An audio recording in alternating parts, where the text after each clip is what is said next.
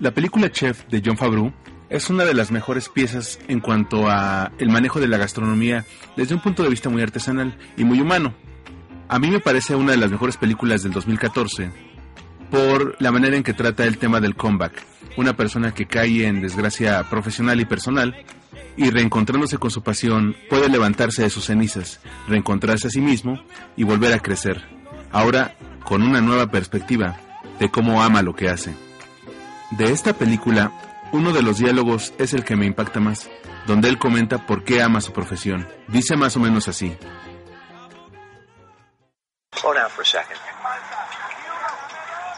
Is this boring to you? No, I like it. Yeah, well, I love it. Everything that's good that's happened to me in my life came because of that. I might not do everything great in my life. Okay, I'm not perfect. I'm not the best husband. And I'm sorry if I wasn't the best father. But I'm good at this. And I want to share this with you. I want to teach you what I learned. I get to touch people's lives with what I do. And it keeps me going, and I love it. And I think if you give it a shot, you might love it too. ¿Te gusta? Pues yo lo amo. Todo lo bueno que me ha pasado en la vida ha sido gracias a esto. Y quiero compartirlo contigo. Yo toco la vida de las personas con esto. Y esto me hace seguir adelante y amarlo. Y tal vez si tú le das una oportunidad puede que llegues a amarlo también. No soy perfecto, tal vez no soy el mejor esposo y lamento que no sea el mejor padre, pero soy bueno en esto. La vida de los chefs es de las más complicadas que existe. No siempre lo valoramos porque la parte de preparar y servir alimentos lo vemos como algo muy mecánico.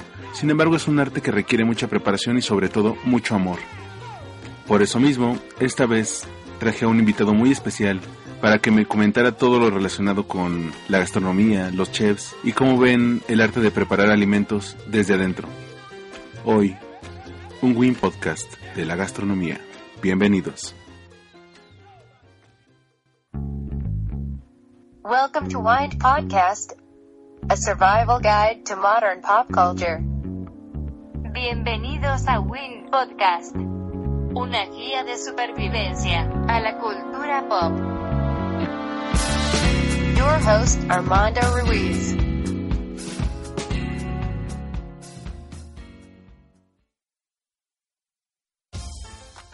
Gente de zona, una vez más, homenaje a Bárbaro. Hola, bienvenidos a Win Podcast.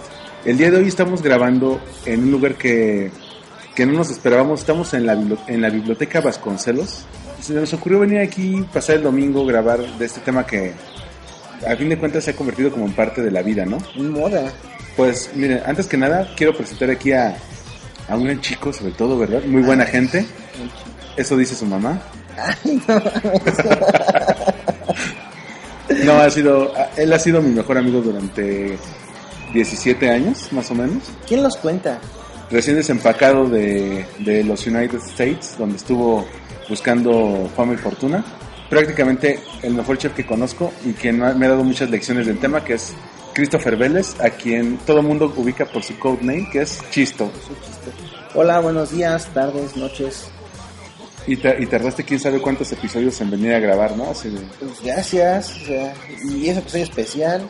Pues mira, el tema que quiero platicar contigo, ya lo veníamos platicando antes de, de grabar, y es el de la gastronomía.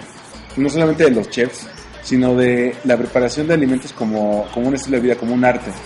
Pues sí, fíjate que ah, es una carrera muy apasionada, muy matada, muy este. eh, pues sí, tienes muchos sac- sacrificios, trabajas como las putas, así. Donde y cuando los demás se divierten. Entonces, muchos dicen, güey, aquí no es viernes, pero pues, viernes en la noche, sábado en la noche es cuando más chamba tienes. O sea, tú disfrutas un lunes porque no hay chamba o, o es menos el trabajo. De hecho, nos pasó mucho tiempo que era así de, güey, vente que hay este, fiesta del cumple fulanito el sábado y tu puta, tengo que trabajar. Sí, claro, los alcanzo a las 2 de la mañana que salga de chambear. Y ya llegaba ya todos ebrios o, o güey, nomás estaba esperando para saludarte, ya me voy. Ah, chido, güey, cuídate.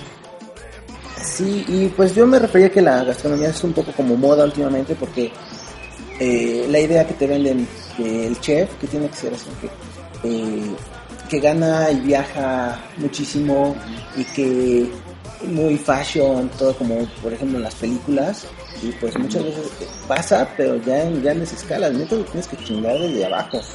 Por ejemplo, eh, el, el paradigma de eso es Gordon Ramsay, ¿no? Que, se, que para muchos es el referente de los chefs, Ajá. pero a la vez la historia de Gordon Ramsay pues es una persona que se, que se formó en la práctica, ¿no? Pues es que básicamente eh, en la escuela te venden la idea de que vas a ser un gran chef. Sí, te la tienes que comprar.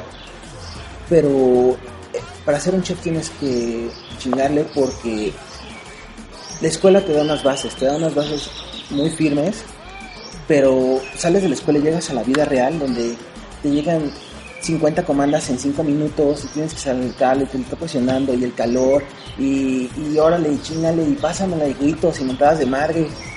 Entonces, no es, ya no estás en la escuelita, ya no estás teniendo el tiempo para cortar todo cuadradito, todo chingón. Pues no, es así como que tiene que salir todo bien, rápido y a la primera.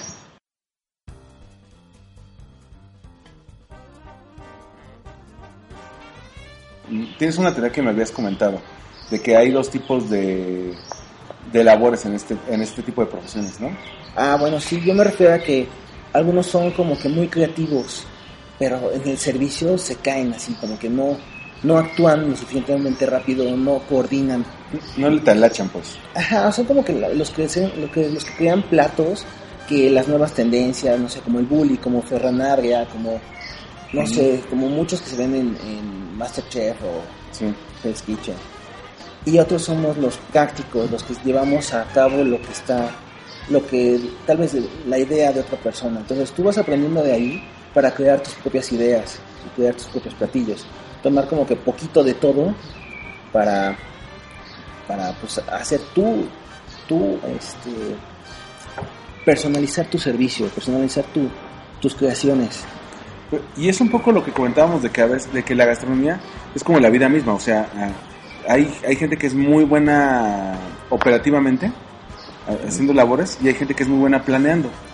Yo creo que la gente tiene como que diferente tipo de mm, inteligencia. Unos somos muy este, prácticos, ocupándonos las manos, no sé, trabajando, caminando, no sé. Otros son más de eh, hablar, De pensarle, de la computadora, no sé. Por ejemplo, a los deportistas, a Ana Gabriela Guevara no le pones un micrófono, güey, porque sale, sale con cada burrada que, no mames. Por eso en la política le ha ido tan mal, ¿no? Porque es así de... Cuando fue a, a- que se equivocó de Cámara de Diputados y de Senadores. Ok. Quiero retomar una, una entrada de blog que te había mencionado sobre, de Ruiz Conostre, de Ruiz. Ajá. Y él mencionaba que, a fin de cuentas, uno es chef de su propia vida, incluso aunque no se dedique a la gastronomía.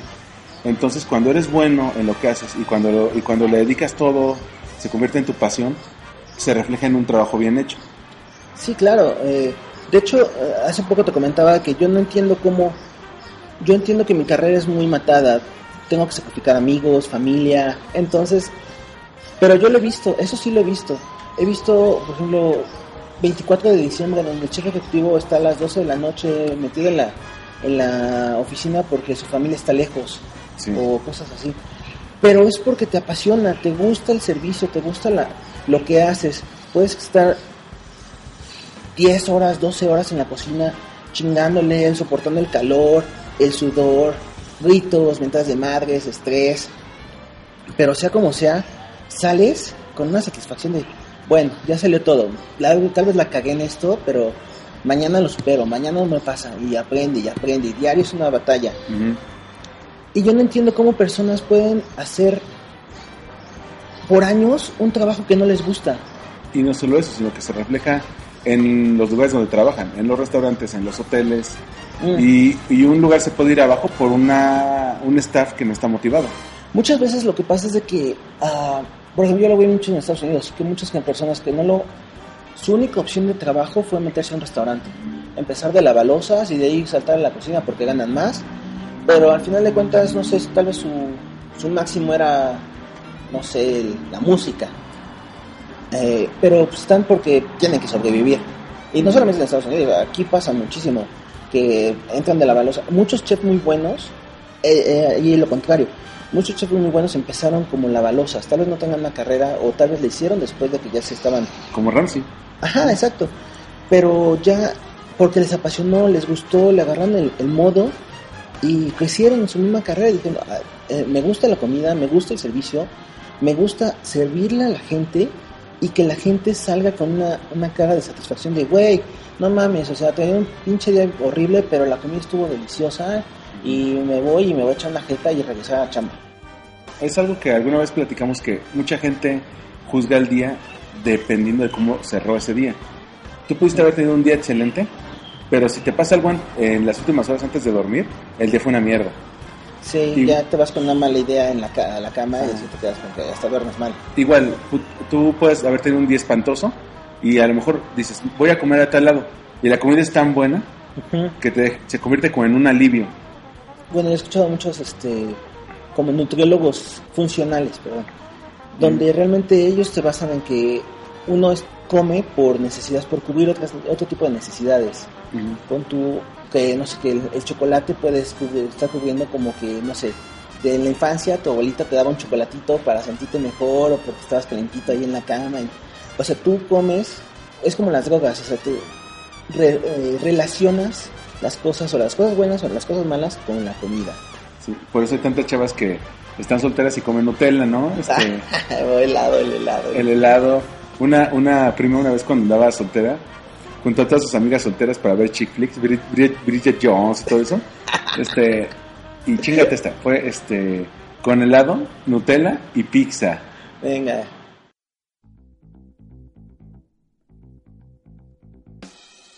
Pero vol- volviendo a lo de la pasión de...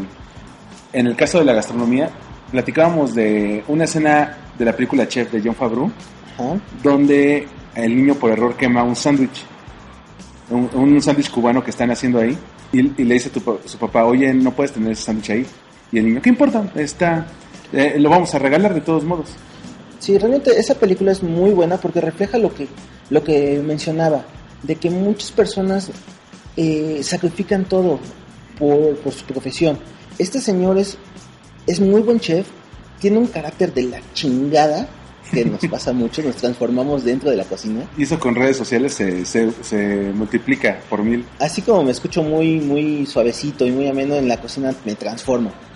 Entonces, el señor este le dice, ¿sabes qué? Yo posiblemente no soy un buen esposo, desafortunadamente no soy un buen padre, pero esto es, esto lo amo y lo quiero compartir contigo. Y el, chavo, el chavito se esforzaba en como que querer conocer y querer tratar a su papá en su profesión. Tanto así que viajan a- de costa a costa en el food truck. Es, es, un- es que es una gran road movie, o sea, road movie de esas películas donde, donde los protagonistas tienen que viajar de un lado a otro y, y generan un vínculo en ese inter, ¿no? Güey, esa película tiene todo. Tiene el chavito que te cae bien, tiene el güey desmadroso, tiene redes sociales y tiene a Sofía Vergara, güey, ¿qué más quieres? Tiene Scarlett Johansson, Oh, sí, es que tiene un gran cambio de Robert Downey Jr., Ah, sí, claro. este, tiene, tiene un, un soundtrack buenísimo. No, aparte de que a mí me dieron ganas de conocer Miami, güey. O sea, a mí me vale madre la- eh, no tenía como que mucha idea de Miami, al menos la comunidad, sé que la comunidad cubana es muy grande ahí. Y ahorita ya con la con la con la película dices, güey, pues quiero ir a comer ahí o quiero ir a probar, quiero ver el, el, el sabor latino en, en Miami, en Miami. Ajá, todos esos sabores que, que a lo mejor se nos pierden porque la gente que no estamos muy, muy casados con la gastronomía, normalmente nos li- limitamos a cierta cantidad de, de- de sabores o de variedades. Aquí en México es muy común porque muchos eh, no pasan de los tacos, las tortas, todo lo que sea comida mexicana Sí. y les dices, oye, vamos por un sushi. No, es que eso no me gusta. Ajá. Muchas veces te, como que le tienen miedo a probar cosas nuevas. A mí me pasaba mucho eh, aquí cuando yo, yo crecí en un mercado. Entonces, todas las formas económicas venden lo mismo. Sí. ¿Por qué? Porque obviamente la gente es lo que lo consume. No, no le ofreces cosas nuevas porque dices, ah, no, no se va a vender, no sé. Entonces, es por eso que tanto, tanto se ha esforzado en como que la, la cocina mexicana tiene tantas variedades y tantas raíces para poderlo mezclar, para poderlo hacerlo crecer. Y aparte, eh, muchas personas están interesadas en la cocina mexicana y hacer la fusión con otras culturas para crear nuevos sabores, nuevas presentaciones, nuevos y pues hacer un baluarte. De hecho, la gastronomía mexicana es un patrimonio in- Intangible. intangible de la humanidad.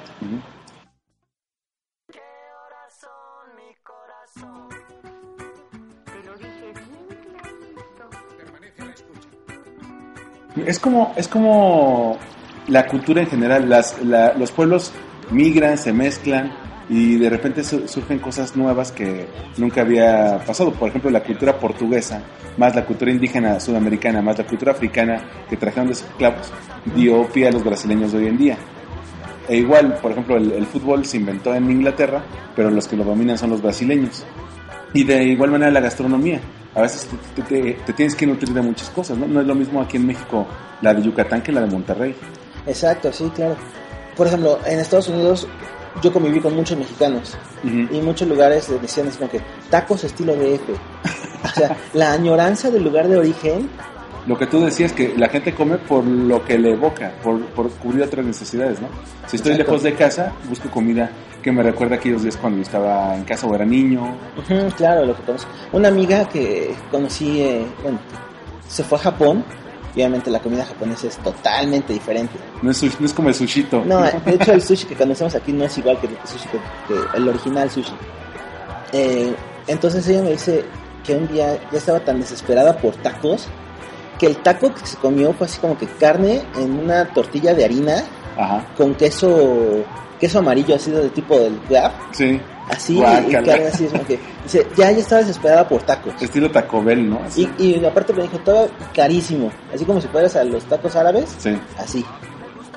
Eh, en Barcelona hay, hay cerca de 15.000 mexicanos y no hacen mucha comunidad, pero hay ciertas zonas como en la Sagrada Familia, a sus alrededores, que hay restaurancitos tipo fondas, con tacos así de chiquitos, los que aquí te cuestan 5 pesos, algo así, allá te costaban un euro, un euro 10. 5 por 10 en la Merced.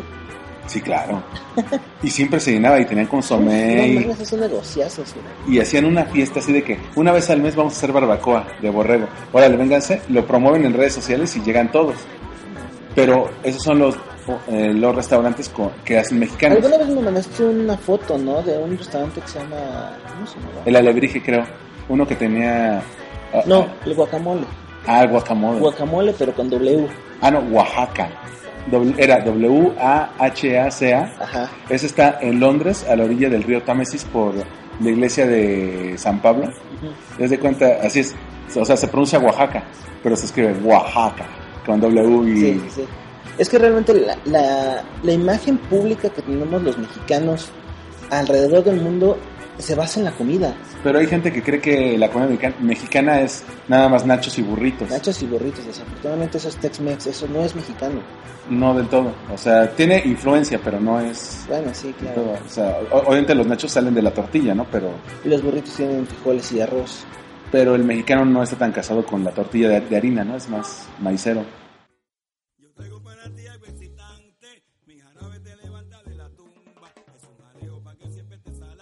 Pero volviendo a lo de la cocina internacional, o sea, tú puedes conocer mucho de la, de la gente por cómo come. Platicábamos de Anthony Bourdain, que su programa consiste en, ¿quieres conocer los sabores del mundo? Ve a donde come la gente, no vayas a los restaurantes turísticos, ¿no? Sí, definitivamente.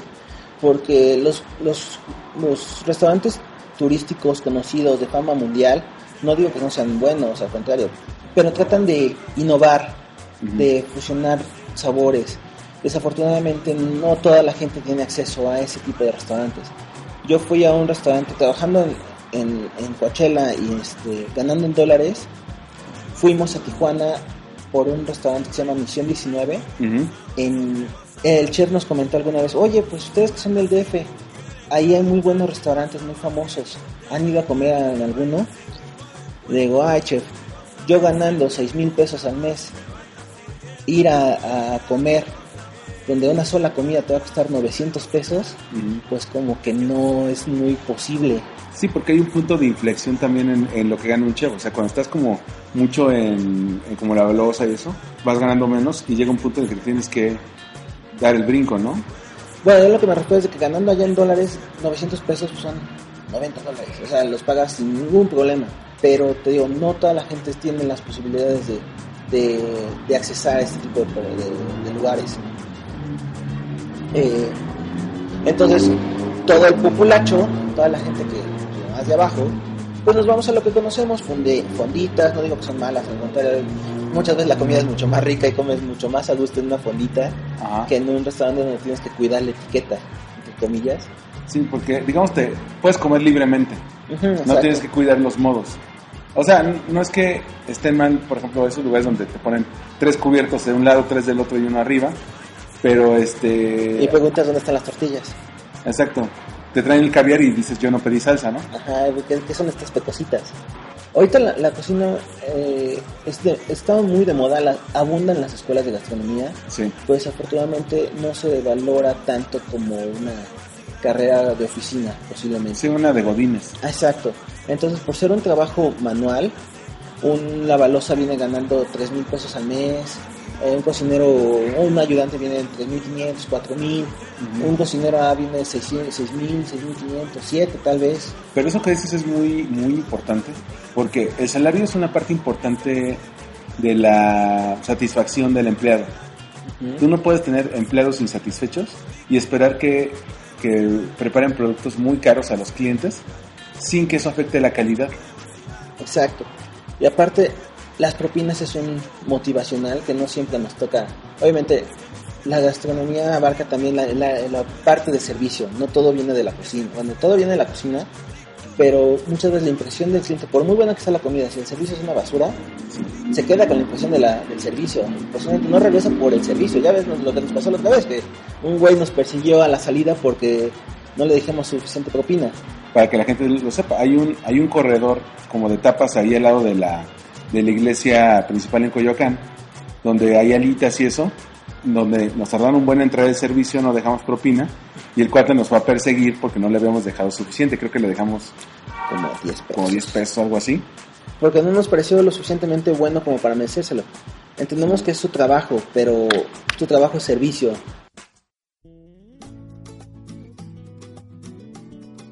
Ah, hay un brasileño, un chico brasileño que vivió un año aquí en México. Y escribió un artículo que se llama Las 100 cosas que debes saber.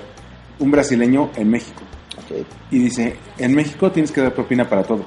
Es horrible, ¿no? Y aparte pensamos que es obligatorio. No, e incluso si dices, no, yo no voy a dejar, te ven así con cara de pinche codo. A mí me toca tiro por viaje porque en España, por lo mismo de la crisis, eh, tú das la propina como un eh, bono excepcional. Si tuviste un muy buen servicio, este, lo dejas. Pero no te presionan si no lo dejas, porque el pago de los meseros ya viene en el, en el platillo.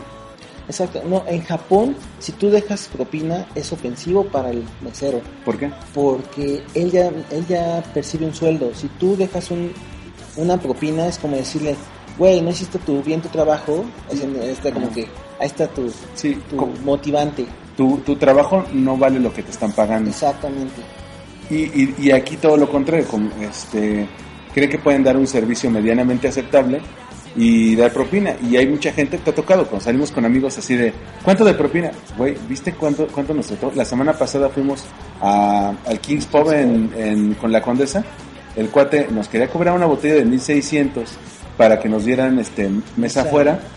No queríamos botella, queríamos cerveza. Al final, entre toda la cerveza, botana y eso, acabamos consumiendo más del doble de, de esa cantidad nos pidió.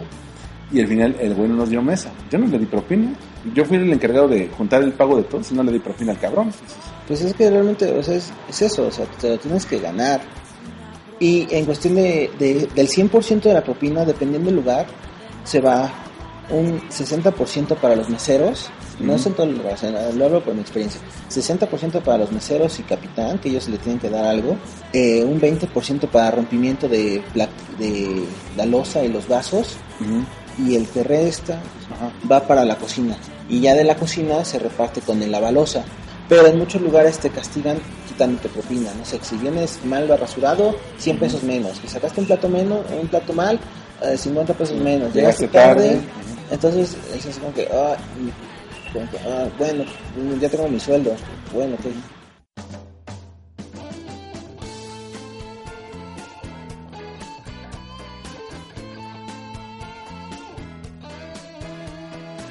Y en, cuanto a la cocina internacional, pues hay, hay, hay varias joyas.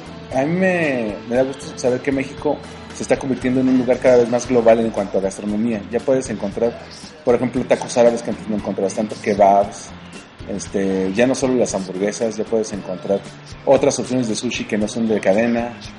Muchas veces, eh, eso, es, eso que no puedes decir tú, eso es más mercadológico que, que en cuestión de gastronomía. Un McDonald's o un- una cadena mundial se tiene que adaptar al público al que va dirigido. Entonces, por ejemplo, que en McDonald's ofrecen guacamole, o que ofrecen, porque va, porque los mexicanos nos encanta el guacamole, y en cambio en otro país pues, nada que ver. Ah, bueno, mira, todo parte de que eh, Estados Unidos es el país que más turistas exporta, del que más turistas salen. Entonces, eh, casi todos los países tienen, tienen algún McDonald's. En Barcelona, por ejemplo, tienen en el centro, en Plaza Cataluña, un McDonald's que siempre, en domingo, incluso en domingo, está lleno. Porque a los gringos no les gusta, cuando están en otro país, probar sabores extraños. En- por- Sí. casi, casi por regla general. Entonces van a, a lo que ellos consideran seguro. ¿Qué es seguro? El McDonald's. No, bueno, yo, en lugares que yo he viajado, yo trato de comer lo que se come ahí, o sea, Ujú. no vas a comer, no vas a buscar unos tacos del borrego viudo cuando estás en Yucatán, güey, o sea, no, ahí vas a probar la cochinita, los panuchos, los, eh, no sé, whatever. Que aquí hay un restaurante muy bueno de comida yucateca que se llama La Fonda 9999. Ajá. Chulada, está en la, en la del Valle. Ok, entonces, el hecho de también importar de otros estados sabores, porque México tiene tantas variedades, tanto de Yucatán, Oaxaca, Chiapas, Guerrero, toda la costa de así del Pacífico, o del norte, no sé, Baja California, todos los mariscos, no sé, tiene tantas, tantas- tendencias y todo viene a- al, al DF. Entonces, en el DF tienes tantas oportunidades de, de mezclar sabores y de juntar, ¿sabes? Porque ya sabes la idea de que todos de vámonos a la capital. Sí. Entonces, muchas personas que cocinan aquí, por ejemplo, en las fondas, no- nunca, no sé, obviamente todos conocemos una fondita donde es la oaxaqueña. Sí. La Puta. michoacana, ah, no. Puta, tienen un sazón las, las señoras oaxaqueñas que, no mames. Uy, tengo que llevar a un lugar en el centro que se llama, se llama el Sazón Oaxaqueño. ¿ah? Buenísimo, ahí hacen unas tlayudas por 70 pesos. O sea, que como el tamaño de pizzas, ¿no? Una Sí, de esas sí, no, te dura, no, no te dura 20 minutos, te dura todo el día. Pero al- a lo que iba es que tú puedes saber eh, qué tan globalizada está una ciudad o un país en su gastronomía.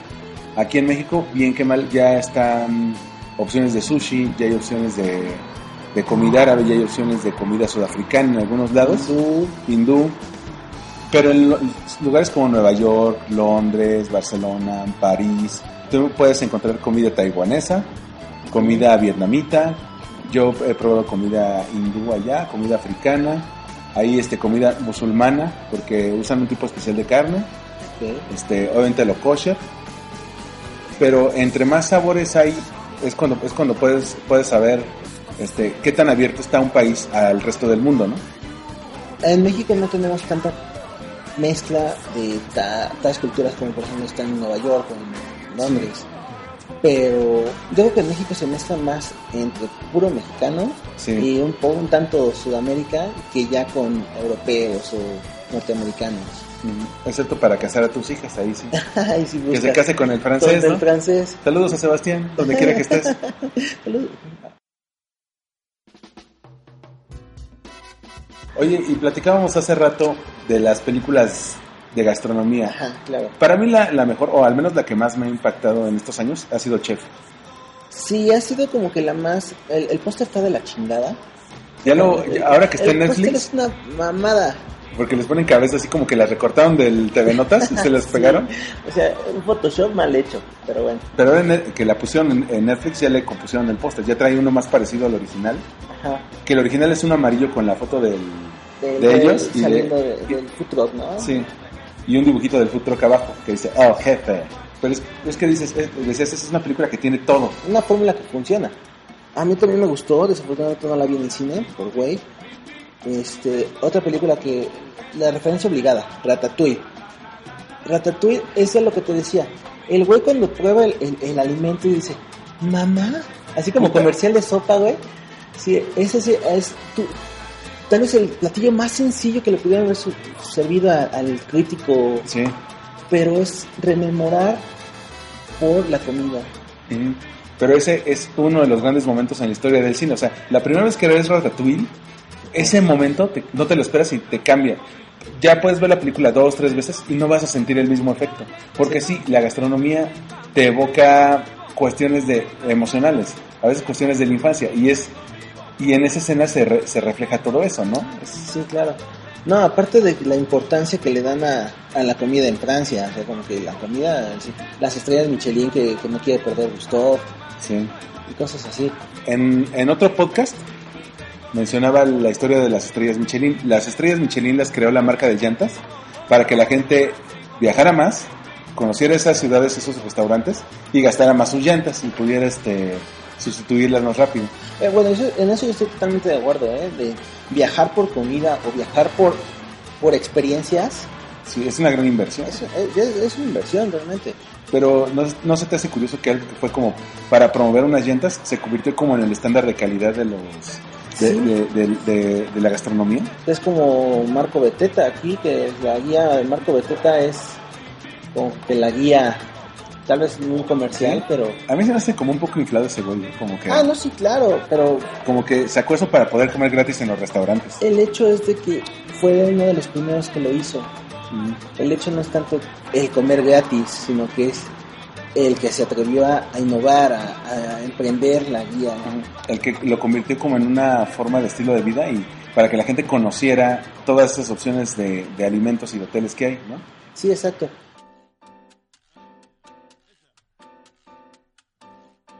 A ver, otra película que me, me llega a la mente es una de Sarah Michelle Gellar. Es una donde se Buffy. supone- No, bueno, sí es esa vieja, pero no.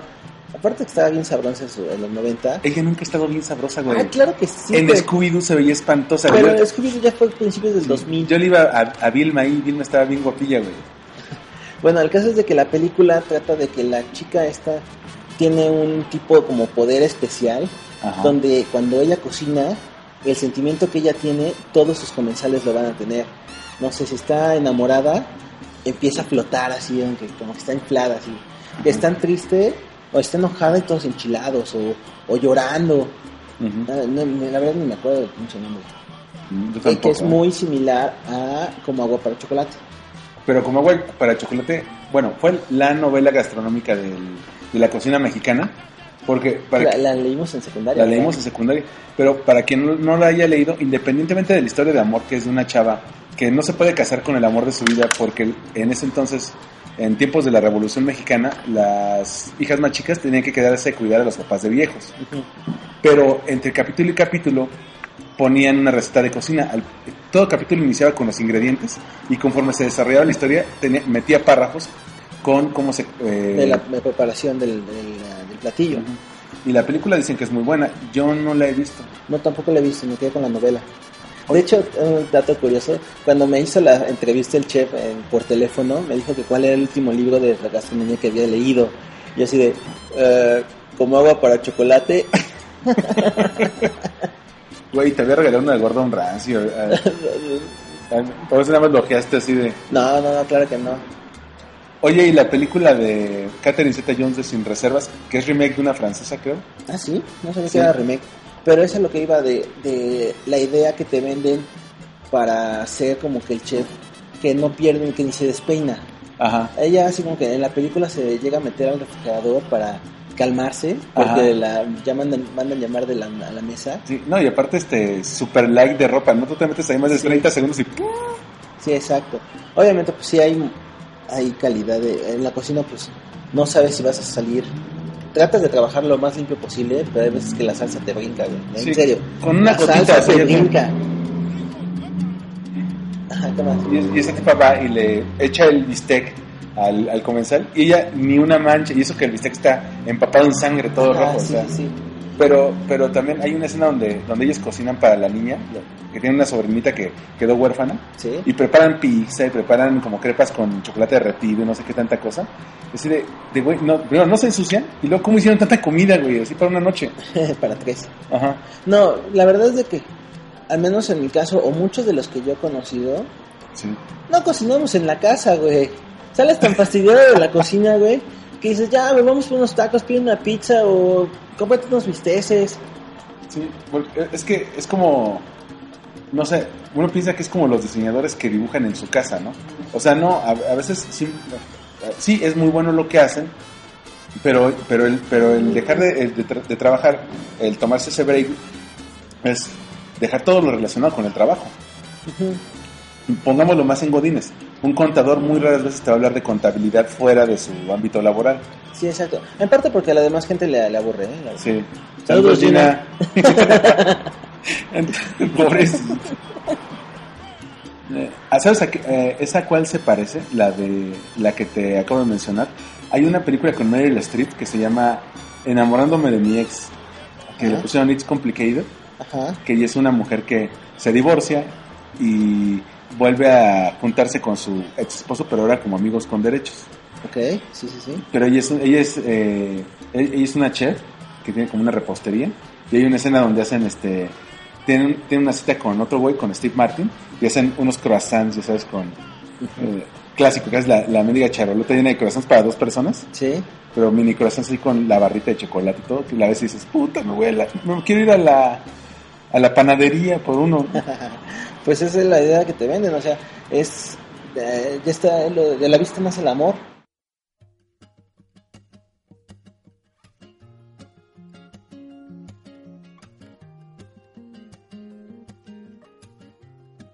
Oye, pero, mira, eh, hace rato que te hablaba de mi amigo Sebastián, francés. Ajá.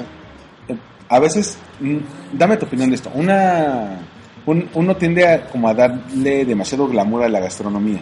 Por ejemplo, quiero hacer crepas, me compro una crepera.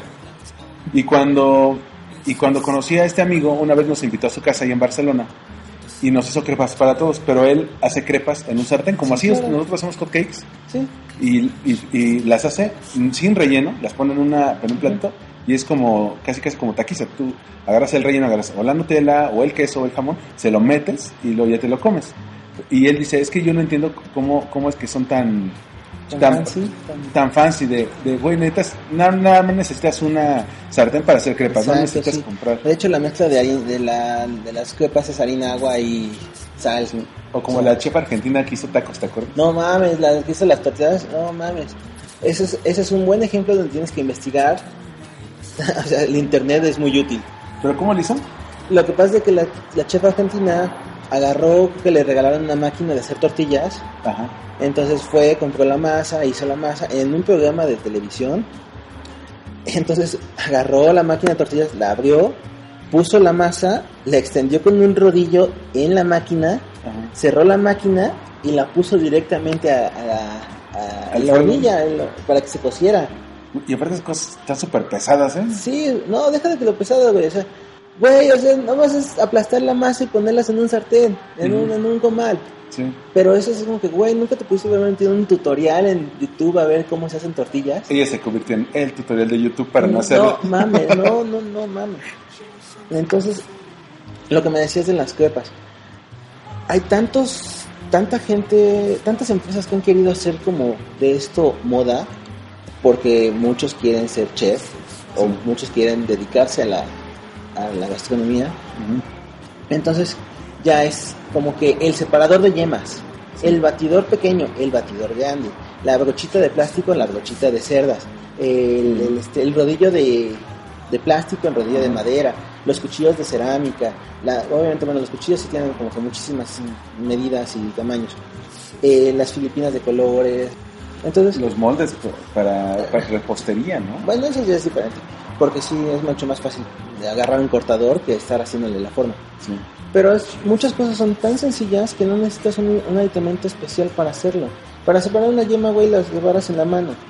Por ejemplo, mi primo, un primo mío que estudia gastronomía también, tú lo conoces, está muy casado con ese tipo de, de prácticas, de comprarse aditamentos muy especiales, aunque sean caros o importados, que va a usar una o dos veces. Hay, hay cosas que sí, no vas a usar en diario, pero hay muchas cosas que realmente son como que no las ocupas. Entonces hay que ser, eh, ya que estás trabajando, no vas a, no vas a sacar tu mochilota, tu, tu caja de herramientas y estar buscando para servir un plato en específico. Tienes que hacerte las cosas prácticas para sacarlas rápido. Porque, o sea, tienes un equipo limitado Un espacio limitado. El espacio limitado y, y muchas órdenes. Entre más, más grande el restaurante, tiene que tener una logística muy bien planeada. Sí, claro, sí, sí. Aparte de que el chef, el chef es el que lleva la batuta. O sea, tú, a mí me ha pasado que yo me he peleado, desafortunadamente he discutido con el chef por el calor del momento. Mm. Y tú no no soy tan directo y tan sarcástico que, que me han mandado a la chingada muchas veces. Entonces, eh, así de, güey, deja de estar mamando, cállate y haz las, haz las órdenes. Ajá. Y pues, ni pedo, pues es el, él es el jefe. o sea, Ujú. tú lo respetas por algo y tú tienes, se tiene que ganar el respeto de- del personal. Y pues ni pedo, o sea, por atrás te puede decir, no mames, este güey no es animado. Pero o sea, como sigue siendo, siendo tu chef, sigue siendo tu jefe.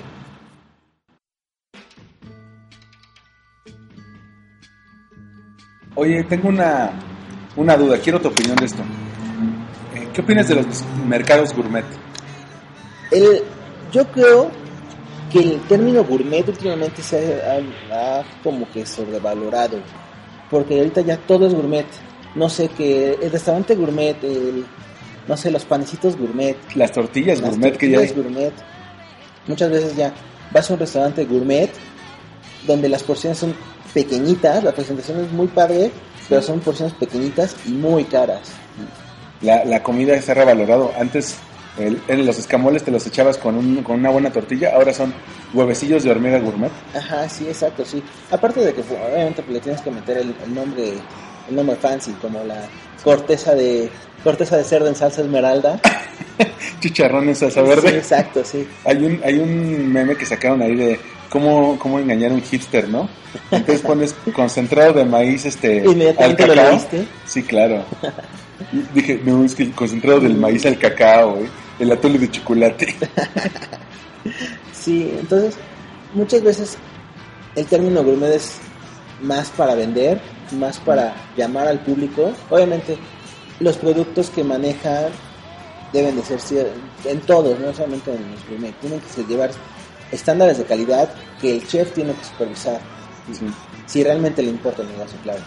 Obviamente para todo es dinero, todo es dinero, como que no debe de haber pérdidas, las pérdidas menos posible. Muchas veces, eh, desafortunadamente en muchos lugares, el especial de chef son cosas que como que se van rezagando y que hay que sacarlas, porque todo es dinero. Y si no sale ahí, sale en comida de personal, güey. Desafortunadamente nos toca. Qué poca madre. Nos toca, güey, es la, la pena. Entonces, muchas veces, por ejemplo, yo no, yo no había, yo no he ido a comer a un lugar donde he trabajado. Y no es porque sea malo, sino porque pues ya sé lo que hay. Y ya lo probé, entonces como que no me motiva para volver a ir. Sí, nada de, no sé, trabajaste en Chuchito Pérez, así de, ¿no quieres ir a comer un día Chuchito Pérez? No, es que ya, ya sé todo lo que es. me lo sé, ya Y yo, y yo una vez fui y sí me, me, me quitaron como, como 600 pesos. Sí está bastante caro, Sí. fue, fue innovador en su momento, pero fue como que exageran. Es que yo fui y tenía muy buen sazón, pero la vez estaba muy caro, a mi parecer. Digo, fui en plan date con una chava que al final, ok. pues sí, ya sabemos cómo acabó eso, pero, pero bueno.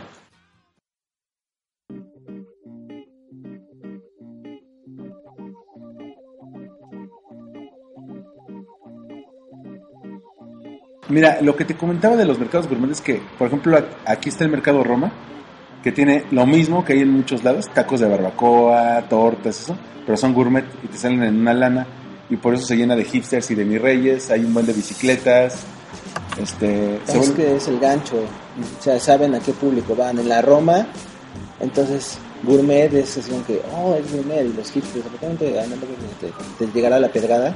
Sí, yo ya admití que soy hipster, ya, Ya, tanta presión que te influimos, ya. ya, ya me reconcilié con la vida, ¿sabes? Ya acepto lo que soy.